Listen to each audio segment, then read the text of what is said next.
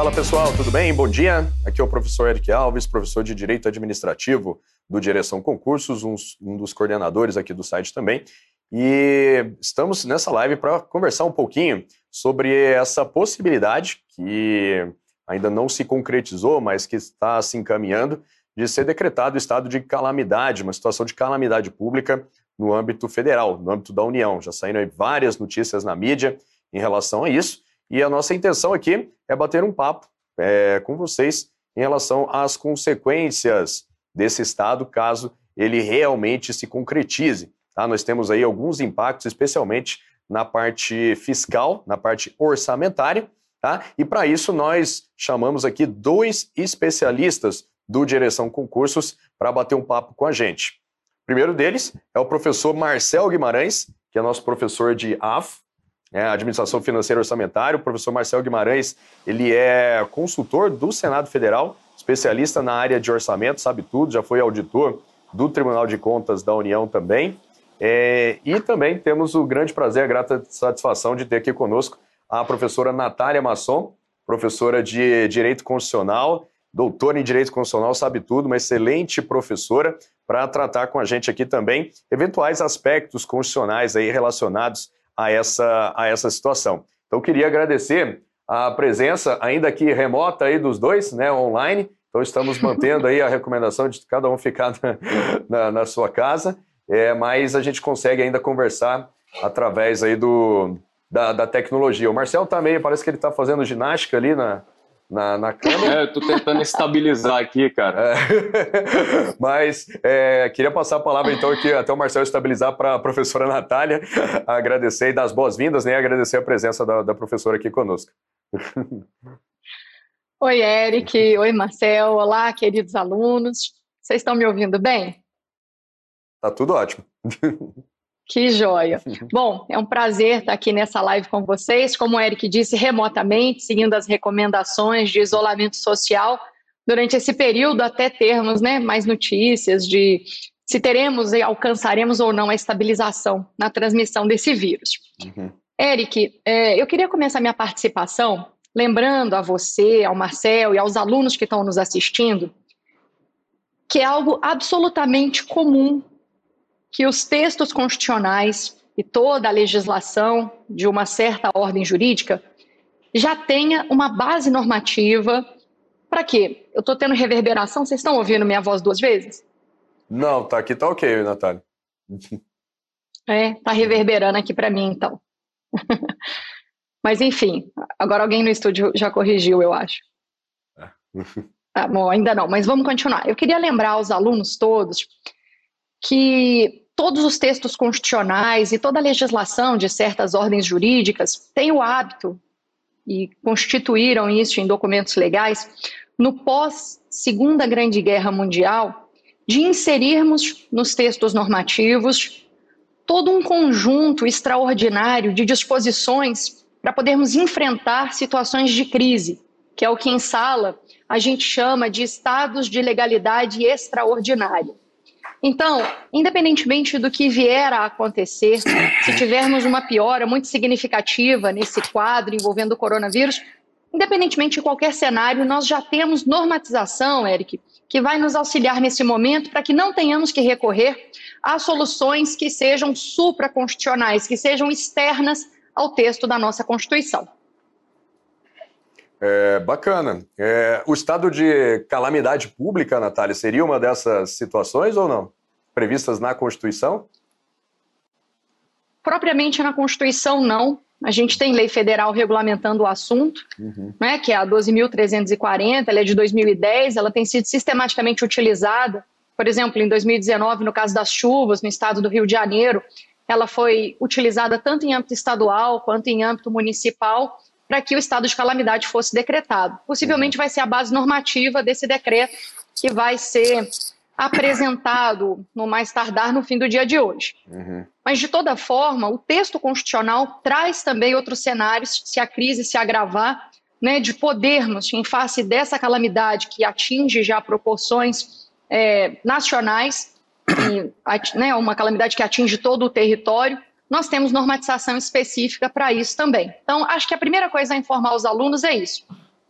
é natural que os textos constitucionais eles tragam regras não só para momentos de normalidade institucional, mas também para situações de crise, para podermos enfrentar momentos excepcionais e extraordinários dentro dos limites postos pela Constituição, sem termos que acionar nenhum mecanismo supra ou extra constitucional, Eric.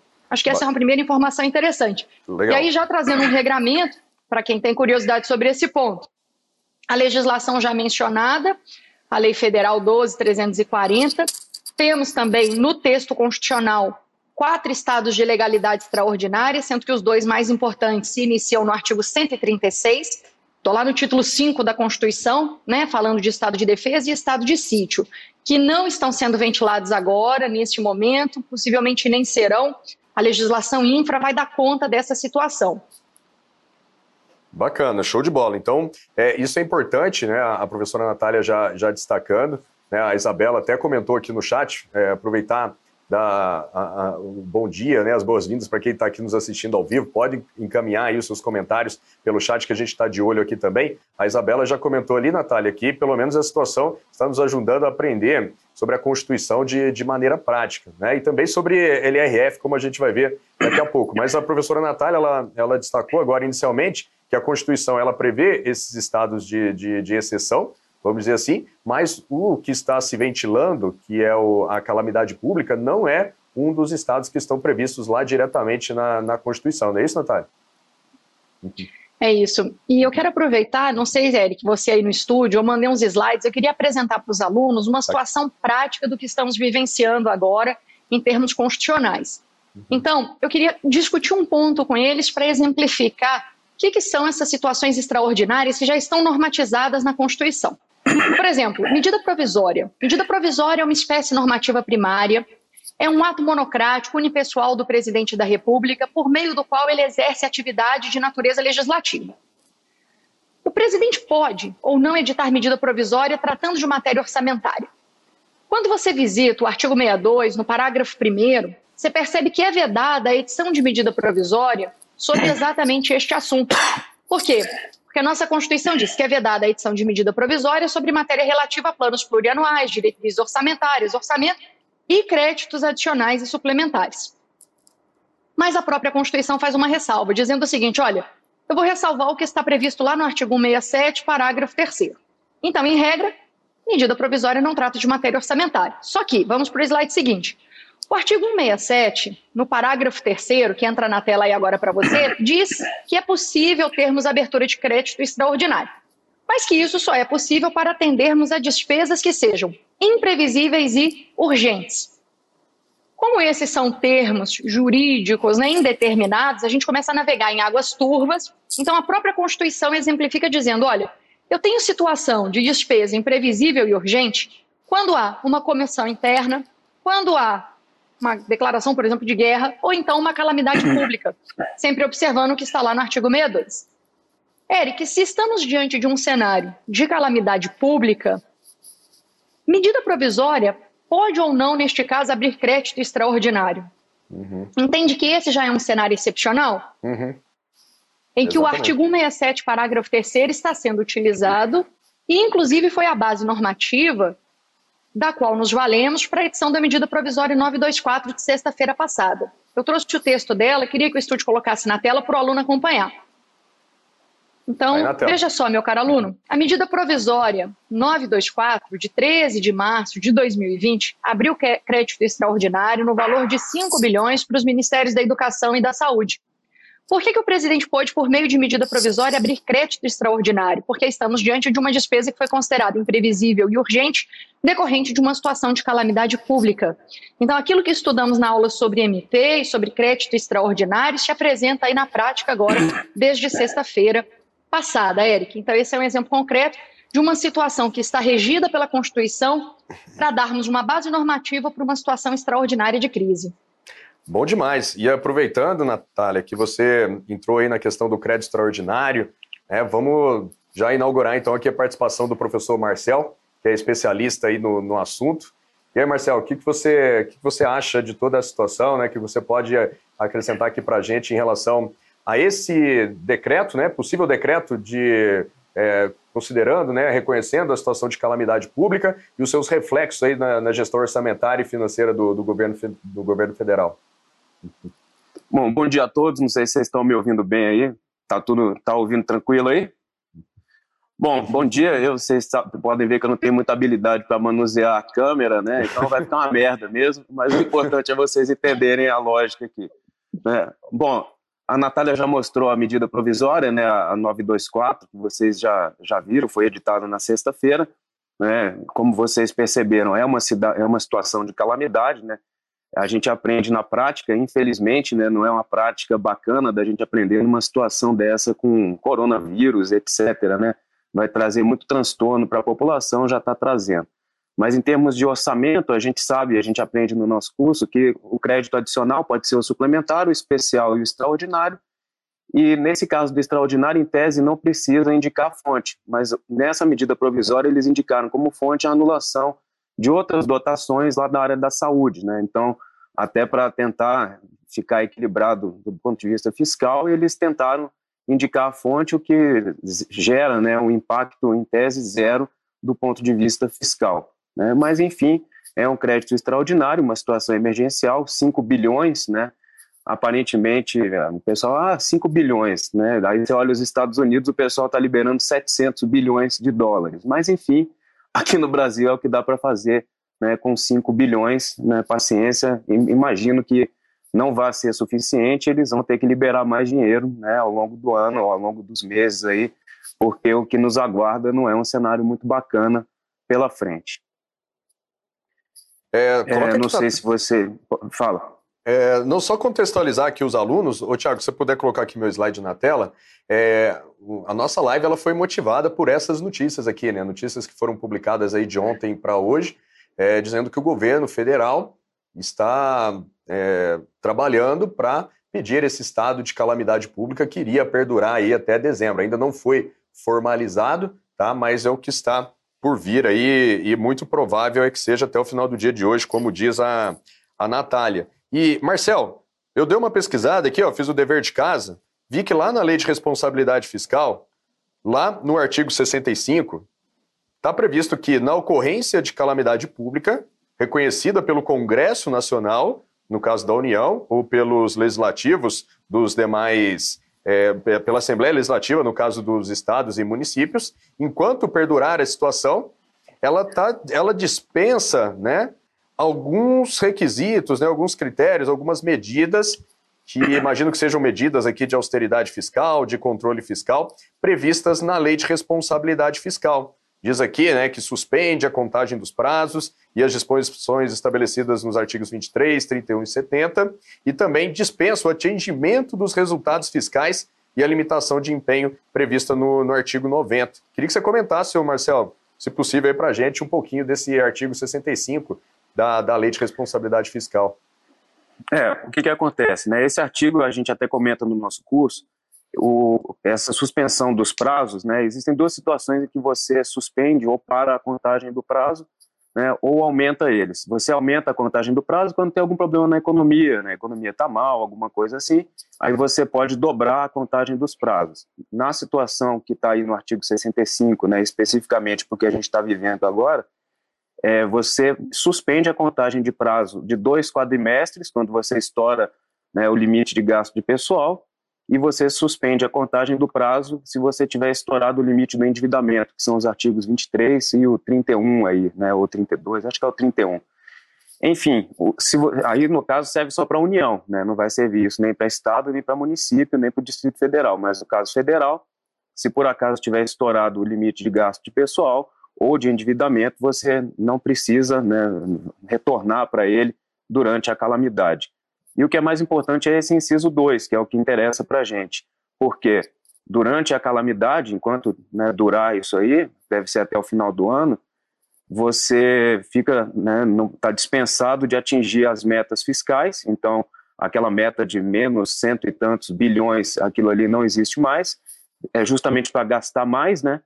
E você não precisa contingenciar os gastos caso você não arrecade recurso suficiente. Então, o artigo 9 da LRF diz que a cada bimestre você tem que fazer uma checagem para ver se a sua arrecadação está indo bem ou mal, né? no caso do Brasil é normalmente mal, e quando você não está arrecadando o suficiente, você tem que parar de gastar, que é o que a gente chama de contingenciamento de gastos. Então, o que, que ele está dizendo aí? Que nessa situação, você vai poder gastar, né? não vai ter o contingenciamento de gasto, você não vai limitar empenho, não vai limitar pagamento. É, é justamente porque você está num cenário excepcional e aí você pode né, soltar o freio de mão e começar a gastar. Né, do ponto de vista fiscal, é muito, né, é claro que é justo você, num cenário que você não vai economia, a tendência é de que tudo piore, né, já que você para de arrecadar, as pessoas vão ficar em casa, né, o comércio não vai funcionar, praticamente vai ficar tudo parado nesse período, sabe-se lá durante quanto tempo, né, o, o cenário de crise mesmo está previsto para uns 90 dias, né, a gente não sabe ainda como é que vai ser. Mas, enfim, libera o governo de, né, de cumprir meta e de precisar fazer contingenciamento de gastos. Vai poder gastar para caramba, né? resumindo, é isso. Uhum.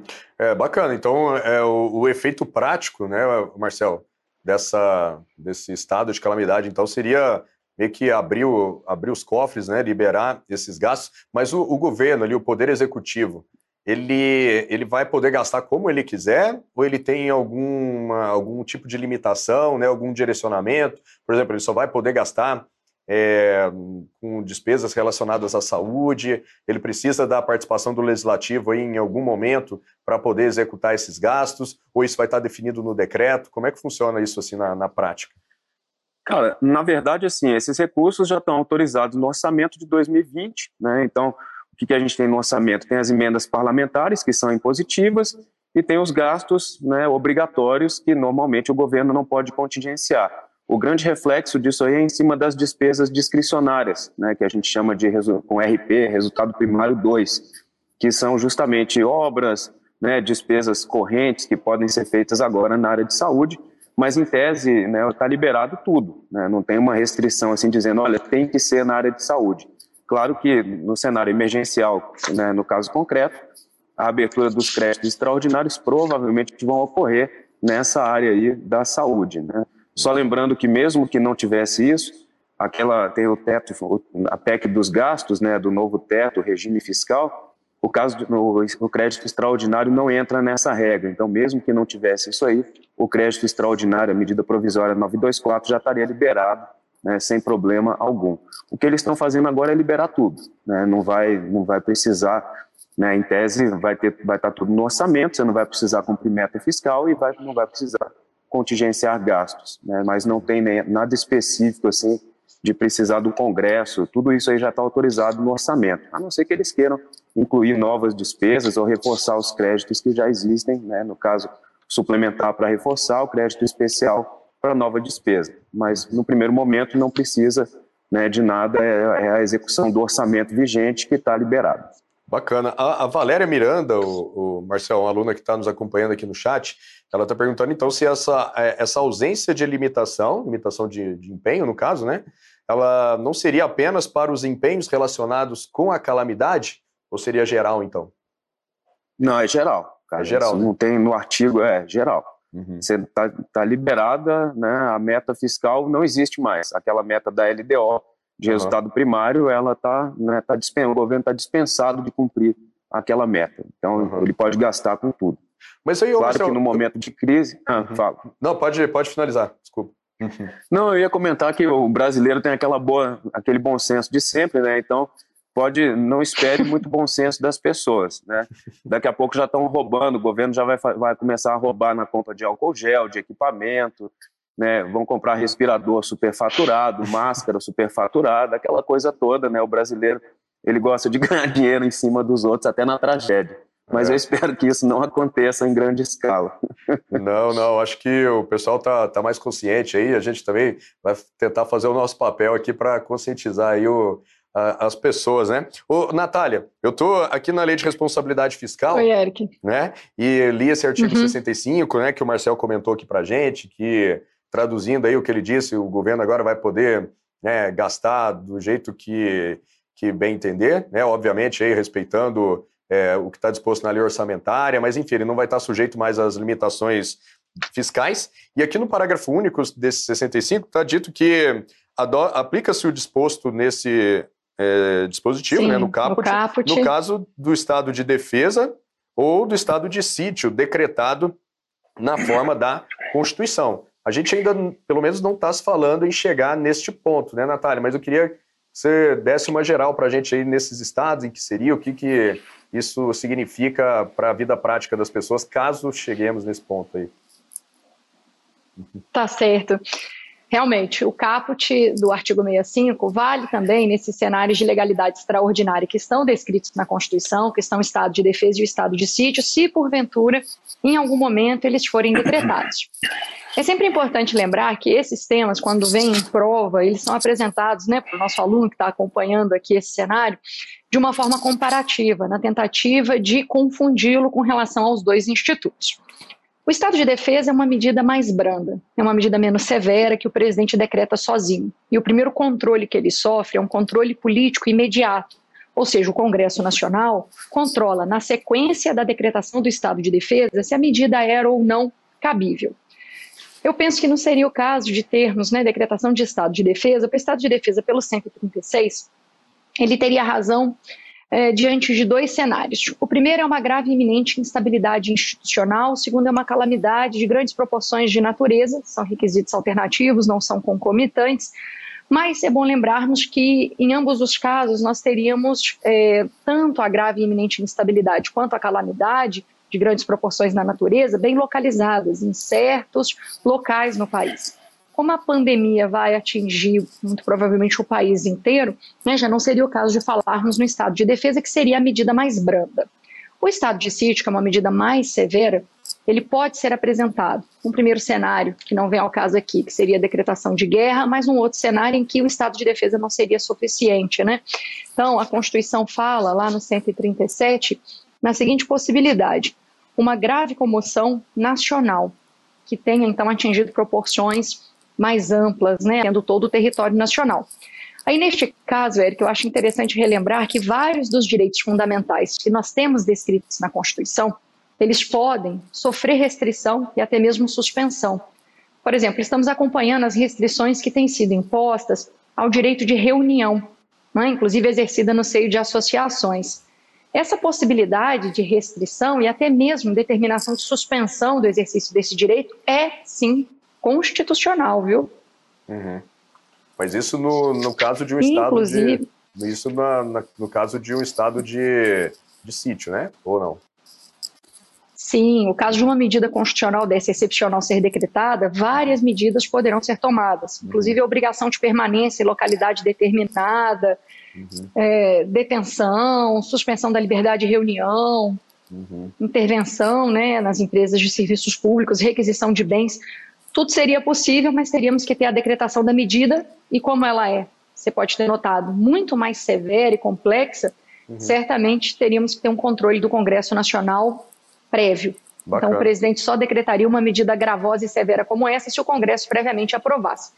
Vamos seguir possivelmente um caminho mais brando, né, como eu disse, sustentado do ponto de vista normativo na legislação e não no texto constitucional tá? Uhum. Para decretarmos essas medidas mais gravosas da Constituição, eu creio que o cenário tem que caminhar para uma piora muito significativa, o que ninguém espera. Uhum.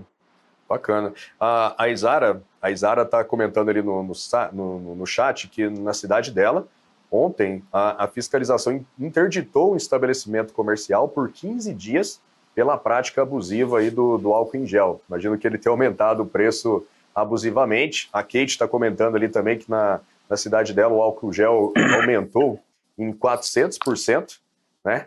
É, aí eu pergunto à Natália, o que, que o, o poder público, né, assim, constitucionalmente, ele poderia fazer para inibir esse tipo de coisa, ou se a, a fiscalização aí estaria no nível é, infraconstitucional também para regulamentar. Porque aqui a gente está tá falando de poder de polícia. É, né, é, Uhum. Isso que eu ia falar, eu creio que o poder de polícia aqui é que permite que o poder público adote essas medidas, e aí uhum. vem muito para a sua seara do direito administrativo, do poder uhum. público poder exercer essas medidas né, para conter, conter né, esses aqui, movimentos. Aqui no Distrito Federal, e eu tenho visto aí pelas notícias, vários outros estados também fizeram o mesmo, né? Foram, foram editadas leis, é, decretos, justamente para inibir esse tipo de prática. Né? E o, o Estado ele pode fazer isso, ele pode inibir, restringir atividades privadas em prol do interesse público.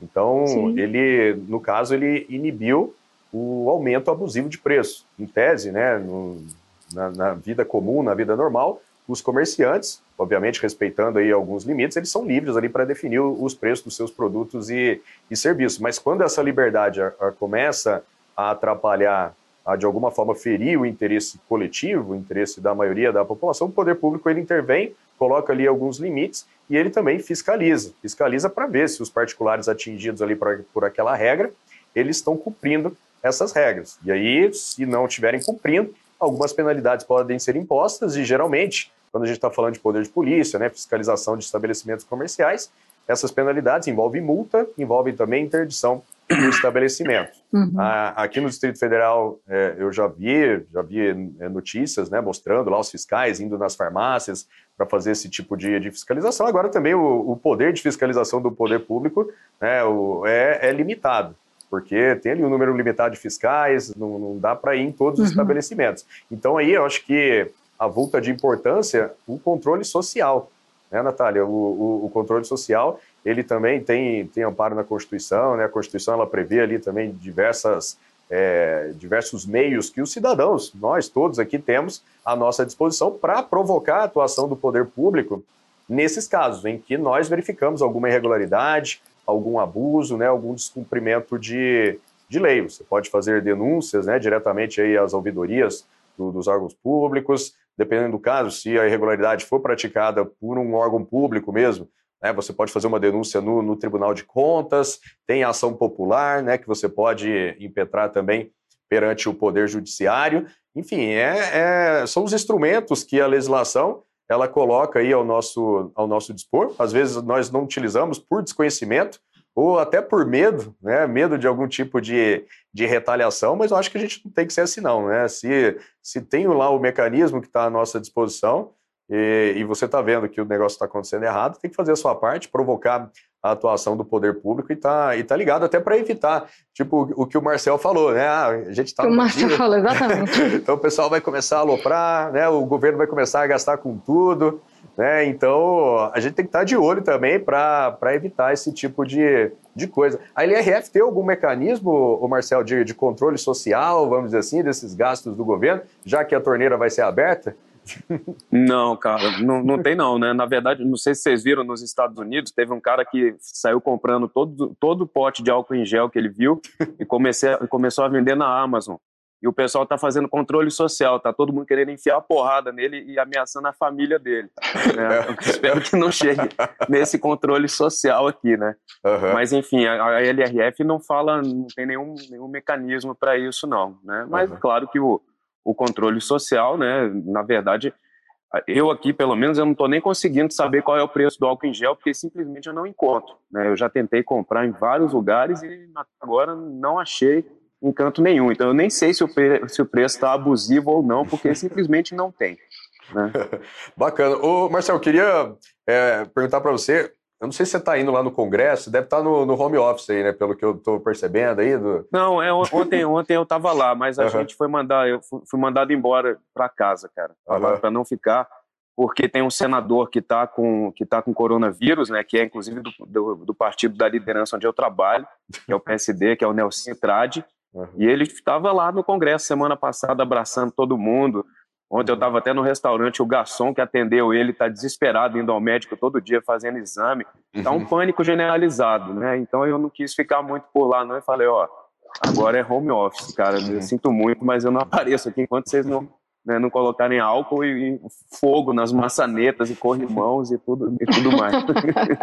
é, mas eu, eu, queria te perguntar se, pelo menos nesse, nesse, nesses dias que você passou por lá agora recentemente, se estava sendo pensado em alguma medida lá, pra, partindo do legislativo, né, para fazer face a essa situação, também relacionada ao orçamento, alguma coisa nesse sentido ou não? É, ontem, ontem o que eles fizeram né, foi uma reunião lá no Senado para definir o procedimento, né, o operacional de como serão as votações remotas. Então, é, esse decreto aí, essa, o decreto de calamidade pública, ele já vai ser reconhecido pelo Congresso de uma forma remota. Os parlamentares encontraram uma brecha no regimento comum, que é de 1970, né, um negócio bem moderno, mas eles encontraram uma brecha que permite uma votação remota e eles estão tentando operacionalizar algumas ferramentas para os parlamentares poderem votar de casa. Né? Uhum. Tem um lado bom porque isso aí, né, a gente às vezes cresce na crise. Então, a tendência de teletrabalho, isso aí pode ser com que pode ser que a gente evolua no sentido de algumas votações poderem ser agilizadas no futuro, né? Aproveitando essa estrutura que vai ser criada para isso. Né, a Constituição no artigo 49, tudo que está lá, né, não preciso nem falar isso, a Natália está aí, já explicou isso com certeza para todos os alunos, mas tudo que está no artigo 49 é materializado por meio de decreto legislativo, né, então não precisa ir para a sanção do presidente. O reconhecimento desse, dessa situação de calamidade, apesar de não estar tá expresso lá junto com o estado de sítio e com os outros instrumentos, ele vai ser feito né, por meio de decreto legislativo, então, uhum. votam os, os, deputados, votam os senadores, tem que ser aprovado nas duas casas e é editado um decreto legislativo do Congresso Nacional para reconhecer essa situação de calamidade. Esse procedimento já vai ser feito remotamente pelos parlamentares. Hum, bacana. Se vai ser feito remotamente é porque então não tem muita, muita discussão em relação a isso, né? Imagino que é, é algo meio vão... pacífico, né? Ah, eu acho que né, ninguém é maluco uma hora dessa de votar contra, né? Nessa situação, isso não tem oposição, não tem situação. Você pode não gostar do Bolsonaro, dos três patetas lá, dos filhos dele, mas enfim, você pode não gostar de alguma coisa, mas né, nessa hora não tem, não tem como não concordar com uma medida dessa. Né? O cara que votar contra isso, ele é maluco ou não entendeu nada que está acontecendo. Bacana. É, ó, pessoal, estou de olho aqui nas perguntas de vocês, tá? Podem mandar aqui os comentários, as dúvidas, que eu repasso aqui para a Natália e, e para o Marcel, tá? A Natália quer, quer comentar aqui com a gente agora. Um, eu quero comentar dentro do que o Marcel falou, que nós no Direção já estamos realmente preparados, né, em alguma medida, para enfrentar isso. Eu cito como exemplo o meu mesmo, que desde o ano passado estou num home studio. Então, estou gravando as minhas aulas aqui para vocês, normalmente, porque posso trabalhar de casa já, né? É, Dentro de um isolamento social que a gente escolheu por outras razões, mas que agora vai ser assim útil, inclusive, para a gente manter os alunos atualizados, estudando, com aulas que são assim frescas. Para essa semana, por exemplo, eu tenho duas já a serem transmitidas, uhum. que vem daqui e a gente eu não vou precisar né, suprimir assim essa atividade. É, mais dois pontos. Um sobre o artigo 49. Sim, a notícia de que o Serra, Marcel, apresentaria já a proposição do decreto legislativo a ser votado nesses próximos dias e aprovado, né, com relação, aprovando, né, com relação ao estado de calamidade. E a base normativa realmente é esse dispositivo que traz competências exclusivas para o Congresso Nacional e que tem de um momento ali no processo legislativo que a gente chama de deliberação executiva, né, que significaria a proposição ser remetida ao presidente da República para sanção ou veto. Como independe disso, né, porque o 49 não passa, as matérias que estão no 49 que vão ser resolvidas via decreto legislativo não passam por deliberação executiva, nós não teremos então a participação presidencial, confirmação né, ou eventual veto disso. Não temos esse específico momento do processo ordinário ali, né, porque é um processo especial, o do decreto legislativo. E, Eric, não sei se alguém mandou essa pergunta, uhum. mas alguns alunos já me escreveram sobre a portaria de ontem do ministro Mandetta e do Moro, né, dos ministros da Justiça e da Segurança Pública. A portaria de ontem é sobre a determinação de obrigatoriedade do cumprimento das medidas que o governo federal anunciou para cuidar da pandemia, uma das decisões permite que o indivíduo que descumprir as recomendações possa ser preso. E alguns alunos questionaram se, por meio de portaria, eles estão criando um tipo penal novo, se isso não afronta o princípio da legalidade, né? Boa. E aí eu quero comentar, mas se vocês também tiverem alguma posição antes, eu já trago aqui a resposta. Você que sabe, Eric, pode mediar. Não, você é a, é a doutora aí, pode, pode comentar. O que você falar, eu vou assinar embaixo. Não, é, é porque a portaria, em verdade, ela já está considerando dois dispositivos do Código Penal. E ela está determinando a prisão nesse caso, tendo por base tipos penais que já foram editados, né, que já existem. Então, o princípio da anterioridade, o princípio da legalidade, eles não estão sendo violados. Nós temos o artigo 268 e o 330, que são aqui utilizados né, como base normativa para determinar a prisão nesses casos. Se eu peguei o 268 aqui, ele diz que é crime contra a saúde pública infringir determinação do poder público destinada a impedir introdução ou propagação de doença contagiosa. A pena é mais branda, é de detenção de um mês a um ano e multa. O segundo artigo, por seu turno, estabelece que é crime desobedecer à ordem legal de funcionário público. A pena também é de detenção de 15 dias a seis meses e multa. Então, por essa razão, não há violação desses princípios, como alguns alunos já questionaram. Né? Imagina se uma portaria poderia estipular crime, né? não, por ferir o princípio da legalidade e também temos aqui a anterioridade já resguardada. É, é, imagina, né, uma portaria é, prevê um tipo de crime, né, já prevê uma punição restritiva de liberdade, realmente seria totalmente contrário ao, ao que está previsto aí no nosso ordenamento, mas, é, como a Natália muito bem é, colocou, já existe uma previsão anterior na lei, né, a portaria está é, apenas regulamentando, né, ou especificando essa previsão que nós temos aí na, na lei. Então, é, dúvida sanada, acho que muita gente realmente estava com essa, com essa dúvida, quem, quem pelo menos viu essa notícia sair na mídia. O, o Marcel, alguém perguntou aqui, acho que foi a Amanda, Ananda, Ananda Patrícia, é, se tem um prazo aí para votação desse decreto legislativo no âmbito do, do Congresso? Não, cara, o regimento, o regimento comum ele não tem essa situação, né? Porque na verdade, ele, ele especifica muito as medidas né, de orçamento, veto presidencial, mas nesse caso aí ele enquadra num dispositivo que é muito vago, que é outras medidas constitucionais, né, mas não tem, não tem um prazo para ser votado, não. Tá? Isso aí, claro que ele, eu acho que eles vão votar rápido, a, a expectativa é votar na semana que vem. Né, existe uma sessão do Congresso marcada para o dia 26, que é a quinta-feira que vem, né, que era justamente, ela ia ocorrer ontem para a votação da medida provisória da 924, mas eu acho que eles vão, eles vão aproveitar e já vão fazer essa votação remotamente na semana aproveitando aí, devem colocar no bolo a medida provisória 924 e essa situação de calamidade. Bacana. Quer acrescentar, Natália, sobre essa questão do prazo? Não, Marcel já definiu, a gente não tem. É, na verdade, o processo legislativo que a Constituição prevê, ordinário, complementar e alguns especiais, tem um regramento básico posto ali. Mas para votação de decreto legislativo e de resolução, por exemplo, as resoluções que vão dar conta das matérias privativas da Câmara, do 51, e as privativas do Senado, do 52, os regimentos é que são as fontes normativas. Boa. É, uma pergunta bacana aqui, o Marcelo, vou passar para você essa, da Ana Marina.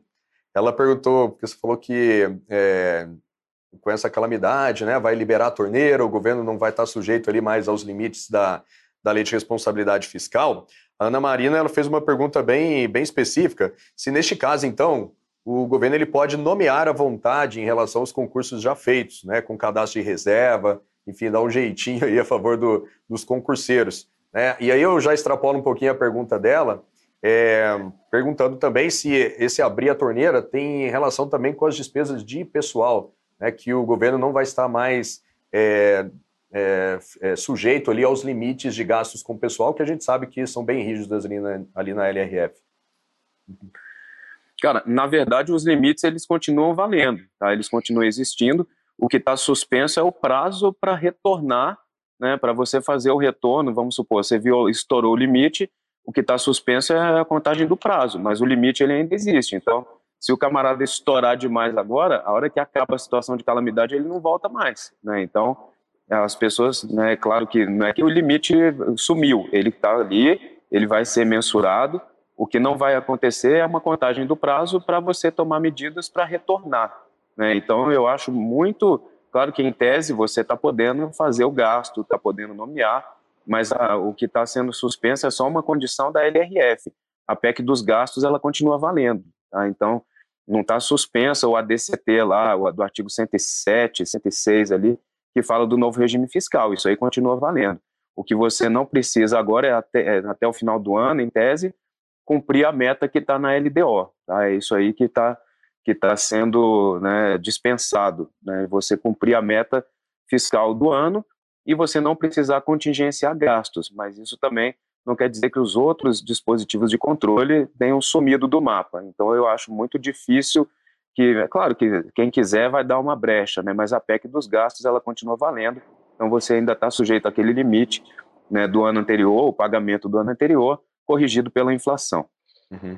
Mas aí, ô, ô Marcelo, uma dúvida minha aqui. Então, quando e depois que esse estado de calamidade ele se encerrar, aí os prazos voltam a contar. Né? E se o, os limites tiverem sido ultrapassados, eles têm que ser retornados aí no, no prazo estabelecido na LRF, é isso? Isso, isso. Para o gasto de pessoal, que é o mais comum, né? Uhum. São dois quadrimestres para retornar, então você tem oito meses, tendo que reduzir pelo menos um terço do excesso já no primeiro. Então não é uma coisa muito fácil. Se você, né, se, se você extrapolar demais no cenário desse, você depois não consegue mais retornar. E aí, quando você não retorna, você está sujeito a uma série de sanções. Né? Aí sim a coisa fica feia. Aqui não pode dar aumento, não pode dar reajuste, não pode nomear ninguém mas eu acho que dificilmente eles vão né, liberar geral, embora né, exista uma brecha para isso. Eu acho que eles vão ficar restritos a gastos né, na área de saúde e alguma medida econômica, né, de você injetar recursos na economia para você não deixar o pessoal quebrar também, porque principalmente o pequeno negócio, né, ele está sujeito aí né, a, uma, a um momento de crise. Então pode ser que o governo consiga linhas de crédito, principalmente para capital de giro, né, é uma situação né, que eu acho que eles vão, de alguma forma, fazer isso aí. Bacana, show de bola. Então, ó, é, LRF, AFO, Direito Constitucional na prática, e agora vou trazer também um pouquinho de direito administrativo para vocês na, na prática.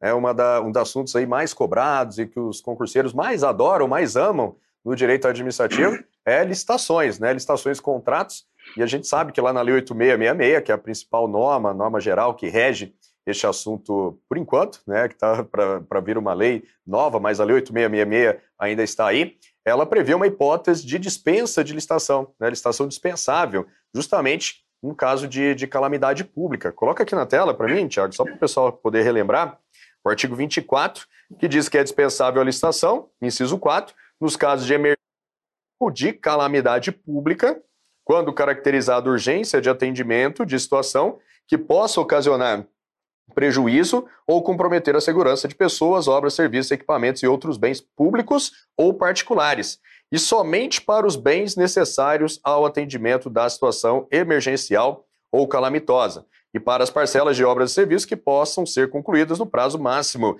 de 180 dias consecutivos e ininterruptos contados da ocorrência da emergência ou calamidade, vedada a prorrogação dos respectivos contratos né? Então, aqui é uma hipótese de dispensa de licitação, uma hipótese clássica, cai até bastante na prova, tá? essa hipótese de dispensa por emergência, por, por calamidade pública.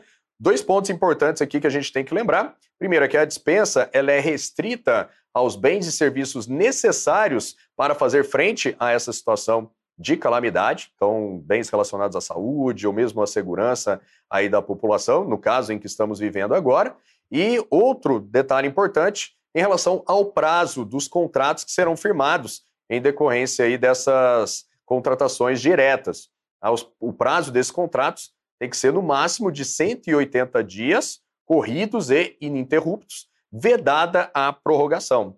Tá? Então, justamente para evitar que os governantes né, se utilizem desse, desse permissivo da lei para sair fazendo contratação e a torta direito, contratação direta e, é, eventualmente, direcionando essas licitações por algum outro tipo de interesse diferente do interesse público. Então, é uma situação prevista aí na lei, que cai bastante em prova e que nós estamos vivendo agora aí na, na prática.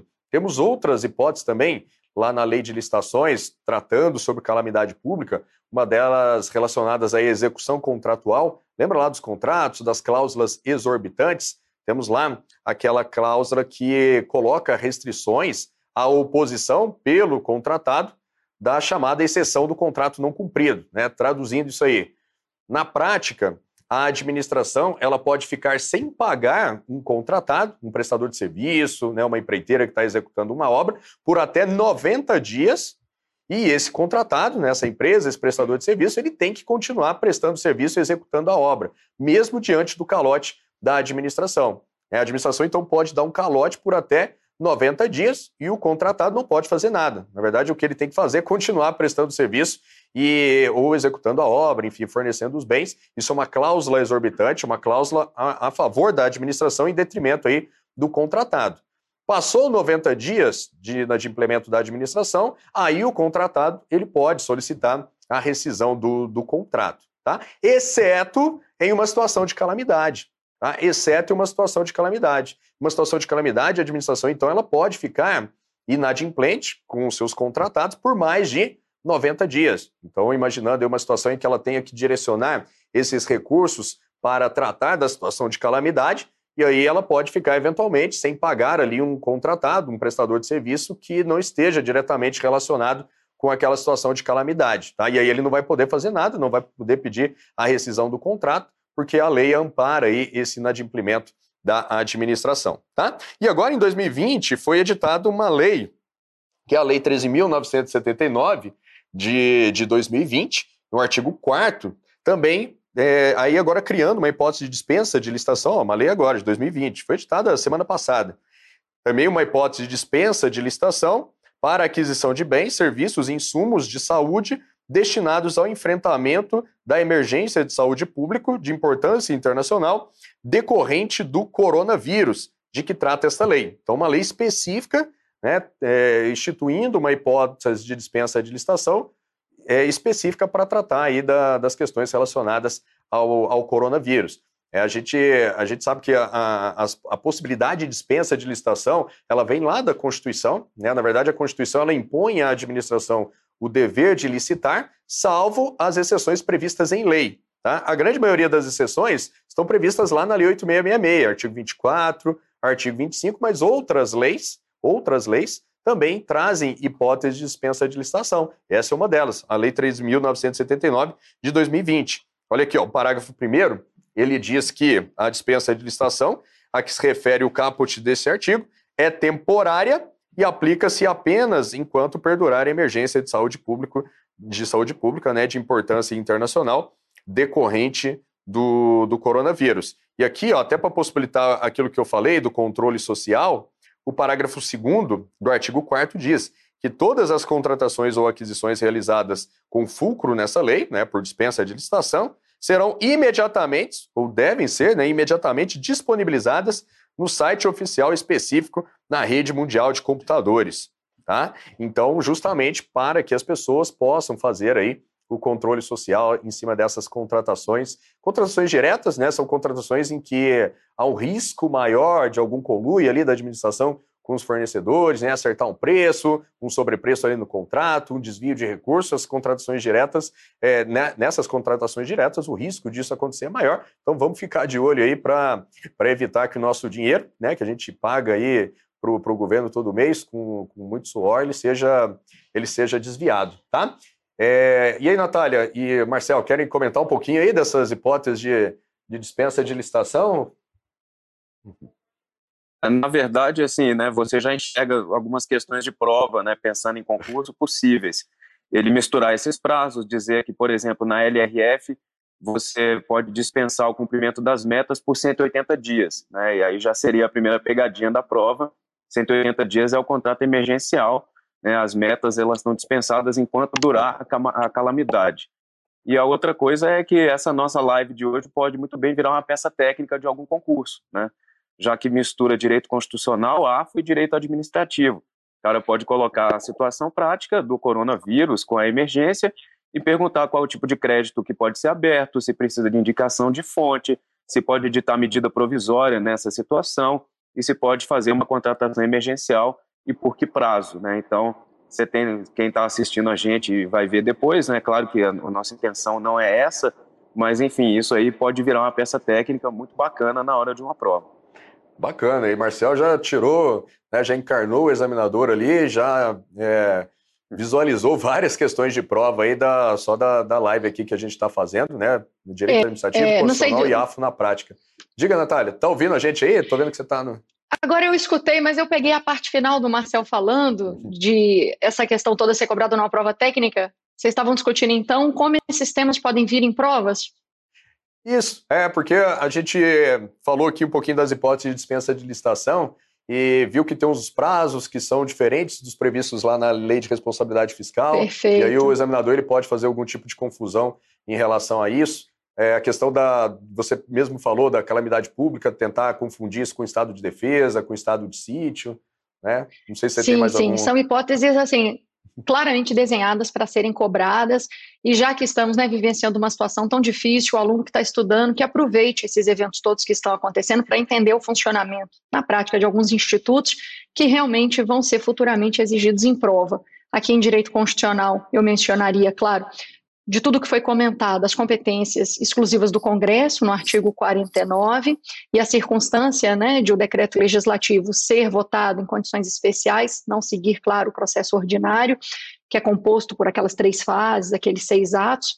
Então, procedimento especial, competências exclusivas do Congresso, ali no 49, medida provisória, sempre um tema muito exigido, e agora temos um excelente exemplo de uma MP que foi editada para abrir crédito extraordinário, tratando de matéria orçamentária, ou seja, uma exceção daquilo que prevê o artigo 62, mas uma exceção delineada pela Constituição, com base no artigo 67, parágrafo 3, né, frente a uma despesa que foi considerada imprevisível e urgente decorrente de calamidade. E o estudo desses institutos de legalidade extraordinária, apesar de nada disso ter se desenhado ainda na prática, são importantes quando o examinador coloca algo do título 5 no edital da prova do nosso aluno. Mas, Eric, deixa aí uma mensagem também para os alunos que estão né, estudando, vendo as provas serem adiadas, com medo de outros concursos não acontecerem. Eu sei que aqui no Direção nós já tivemos um evento sobre isso, sobre o impacto do coronavírus nos concursos, mas talvez alguns que estejam nos acompanhando agora não tenham podido acompanhar anteriormente aquela outra aula né, que o Arthur deu sobre esse assunto, uhum. qual que é a mensagem que nós do Direção vamos deixar, então, para os alunos que estão se preparando nessa situação? Exatamente, né? Já, já encaminhando aqui para o finalzinho da, da, nossa live, tá? É, eu gostaria de deixar essa mensagem aí para pro, os concurseiros mesmo, que estão, que estão aí na luta, né? Que tiveram seus concursos adiados, seus concursos suspensos. Enfim, tem coisas na vida que a gente não tem, não tem ingerência sobre essas coisas. É, mas outras nós temos. Então, eu acho que a maior preocupação, aquilo que você realmente tem que se preocupar, e essa é a visão do direção, é sobre aquelas situações né, que você pode mudar, aquelas situações sobre as quais você tem ingerência. Uma situação de calamidade, um vírus novo que apareceu, uma suspensão de concurso, cara, você não tem ingerência sobre isso. São situações dadas. Né? A situação é essa. O cenário é esse, e nesse cenário que você vai ter que viver, é nesse cenário que você vai ter que combater. Ah, então, seu concurso foi adiado, seu concurso está suspenso, cara, então é mais tempo para você estudar. Tente encarar dessa forma, de uma forma positiva. Replaneje aí os seus estudos, refaça o seu ciclo de, de estudos, aproveite né, esse tempo adicional que você ganhou, que a gente não sabe quanto tempo é, vai ser, mas aproveite agora para revisar aquele assunto que você tem mais dificuldade, para resolver aquela questão de prova que você achava que não daria tempo para resolver, para tirar uma dúvida com o professor, para treinar mais discursivas. Enfim, sobre essas situações é que você tem ingerência, tá? E manter, manter o objetivo, manter o foco, porque quando essa situação passar, os concursos vão vir e aí vão vir a rodo, né? um atrás do outro, e talvez você não terá tempo para se preparar, porque ficou agora aí mais preocupado do que realmente tentando fazer a sua parte, né? se preparar bem para quando a oportunidade realmente realmente retornar, tá? E já nessa linha de manter o ânimo, né, manter o ânimo elevado, manter o foco nos estudos, já vou adiantar aqui que a partir da semana que vem, na verdade, todos os dias nós temos aulas aqui gratuitas para vocês, mas a partir da semana que vem nós vamos começar uma semana mais intensiva de aulas para vocês. Então, aula de manhã, de tarde à noite, a Natália e o Marcel, eles vão participar também. Eles ainda não estão sabendo, mas a gente vai, ah, legal, a gente vai né? convidá-los aqui, sim, para ministrar aulas aqui para vocês, tá? De assuntos de interesse que podem ser cobrados aí nos concursos que estão por vir, para que vocês tenham o que fazer em casa, né? Para vocês que para que vocês possam aproveitar da melhor forma possível esse tempo de, de estudos de, de vocês. Tá? Fiquem de olho aqui na nossa programação que essas aulas serão divulgadas aqui oportunamente. Hoje mesmo já deve começar a sair a divulgação dessas aulas. Serão aulas gratuitas aqui no nosso YouTube para que você é, possa, possa estudar aí com qualidade. Vamos tentar aproveitar esse, esse tempo da melhor forma possível, tá? Queria passar a palavra agora para a Natália e o, e o Marcel, para eles também passarem essa mensagem final deles é, em relação a, a, esse período, né, darem dicas finais. Estou aqui de olho também, se alguém tiver alguma dúvida, aproveita agora para eu passar para eles também, para a gente já caminhar aqui para o finalzinho. Então, vou passar a palavra aqui primeiro para a Natália e depois para o Marcel. Fala aí, Natália. Tá, joia. Eric, olha, convite aceito já para participar da semana que vem, que vai ser mais intensiva de estudos para os alunos. Podem contar comigo com direito constitucional, que é uma matéria, uma disciplina que está presente em todas as provas, basicamente. Então, estou aguardando aqui o direcionamento do nosso curso sobre o que, que, serão essas aulas, mas vou participar e você que está nos acompanhando nessa live, fique atento, acompanhe as notícias no nosso site, para você poder desfrutar dessas aulas e aproveitar esse momento da quarentena para intensificar seus estudos. Eu recebi um meme nesses dias brincando que o concurseiro já entendeu, porque ele já está em quarentena há mais tempo estudando, então a situação não está tão anormal para quem já estava em casa, dedicado, né? Em alguma medida, para aqueles que têm o privilégio de poder estudar sem precisarem sair para o trabalho, etc., esse já é um cenário realmente que se desenhava. Então, você só vai continuar fazendo sua parte, como o Eric disse, se dedicando, estudando, aproveitando esse momento para focar naquele que é o seu objetivo final, que é a aprovação. Conte conosco aqui do Direção. Eric, obrigada pelo convite. Marcel, foi muito bom lhe ouvir, sempre muito bom. Você que conhece né, os meandros do que acontece no Congresso Nacional e traz sempre as informações de forma mais precisa e muito, muito atuais. Muito obrigada, foi excelente participar. E você, nosso aluno que acompanhou, eu deixo aqui meu abraço, desejo que você tenha bons estudos e conto com a sua participação nas nossas aulas que vão ser transmitidas aqui no canal. Show de bola. E aí, Marcelo? Ô, Natália, é, obrigado. Eu que agradeço. Prazer participar com você, né? Primeira live que a gente faz junto. Espero que seja a primeira de muitas. Né? Você que é a grande referência aí nossa, né, para todos nós professores e para todos os alunos. Né, e dizer para o pessoal que agora é ter cabeça no lugar, né, e mostra, é, de, às vezes a gente cresce na crise, aproveitar o tempo, claro que não é bom adiar o concurso, mas às vezes é aquele tempo que você precisava para não chegar naquela sexta-feira antes da prova e dizer que, pô, se eu tivesse mais um mês eu passaria, né, agora você vai ter mais esse mês, dois, três, sei lá quanto tempo que isso vai durar. Né? E espero que as pessoas tenham maturidade para entender o que está acontecendo, né? Claro que extrapolando aqui para a área área de concurso, mas lava a mão, passa o álcool em gel, não sobrecarrega o nosso péssimo sistema de saúde, né? E tente não passar, se você por acaso tiver a infelicidade de pegar esse vírus, tentar não ter contato com o seu pai, com o seu avô, né? E tentar estudar bastante. O, um político, né, que era o governador do Espírito Santo, chamado Paulo Artung, que, aliás, recuperou o Estado, que estava numa, numa situação de crise fiscal, ele dizia né, que é, existe fazer o certo e fazer o fácil. Né? Então, tem hora que você tem que fazer o certo.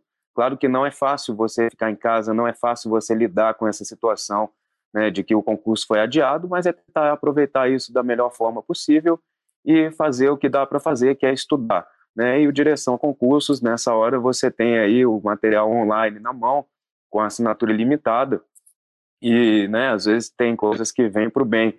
Então, você vai ter a oportunidade agora de ter muito tempo para estudar para o seu concurso, tendo acesso aos nossos materiais. Né? No meu caso, eu dou aula de AFO, para quem não me conhece, né, e contabilidade pública, e a partir da semana que vem, eu nem sei como é que vai funcionar ainda, mas a gente vai estar à disposição né, para participar dos eventos aí.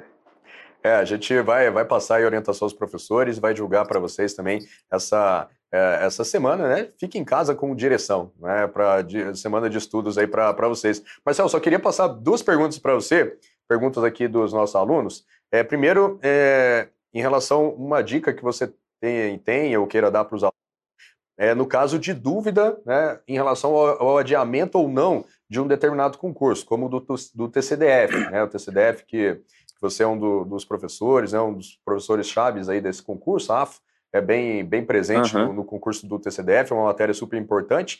É um, um edital que está na praça, né, mas ainda a gente não tem confirmação sobre a, a suspensão desse concurso. Está no limbo. Tem muita gente estudando para esse concurso. E aí, qual é a dica que você dá para essas pessoas em relação a isso? Continua estudando? Para de estudar?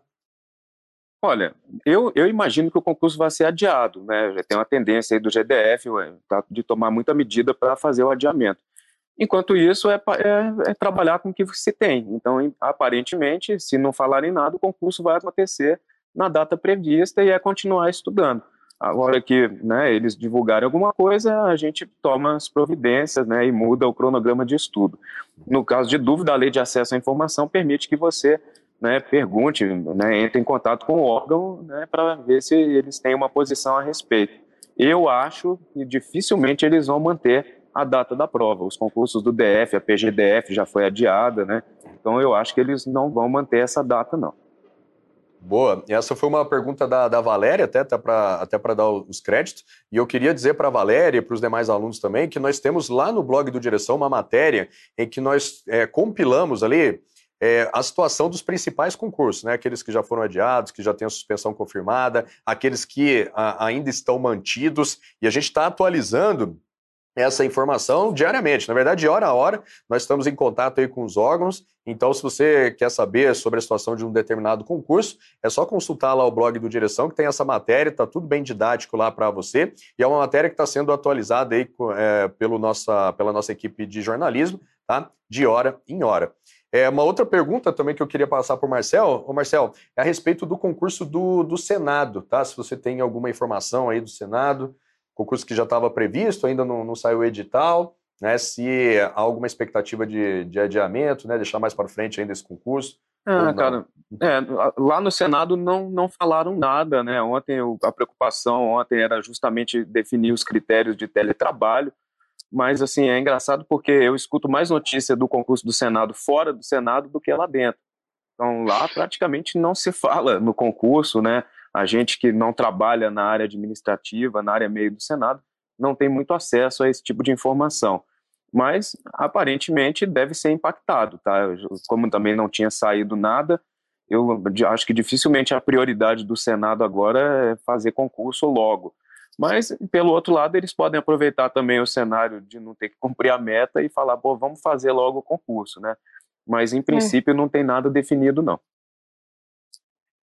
muito dinâmica, tá, gente? Tá, toda hora aparece uma informação nova, tem que ficar ligado aí mesmo na, nas notícias, sem agonia, né? Procurar o mínimo de, de agonia, ter o mínimo de, né, de apreensão em relação a essas notícias. Aquilo que eu disse, tem coisa que não está aí ao, ao, nosso alcance, né? Não está sob o nosso controle. Essas coisas a gente não tem que não, não, não tem ingerência sobre elas. Você tem que considerar que são é, que é um cenário dado, né? Você tem que trabalhar diante daquela situação. Tá? E acompanhe aqui o nosso, nosso blog, que a gente está sempre trazendo aí informações atualizadas para vocês. O edital do TCU, mesma coisa. O edital do TCU está na mesma aí do Senado, estava previsto para sair em abril.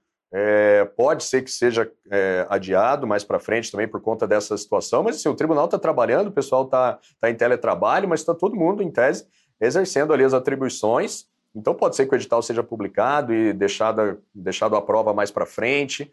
Tá? Então, a gente não tem essa informação ainda. É o que o Marcel disse: continue estudando com o que nós temos.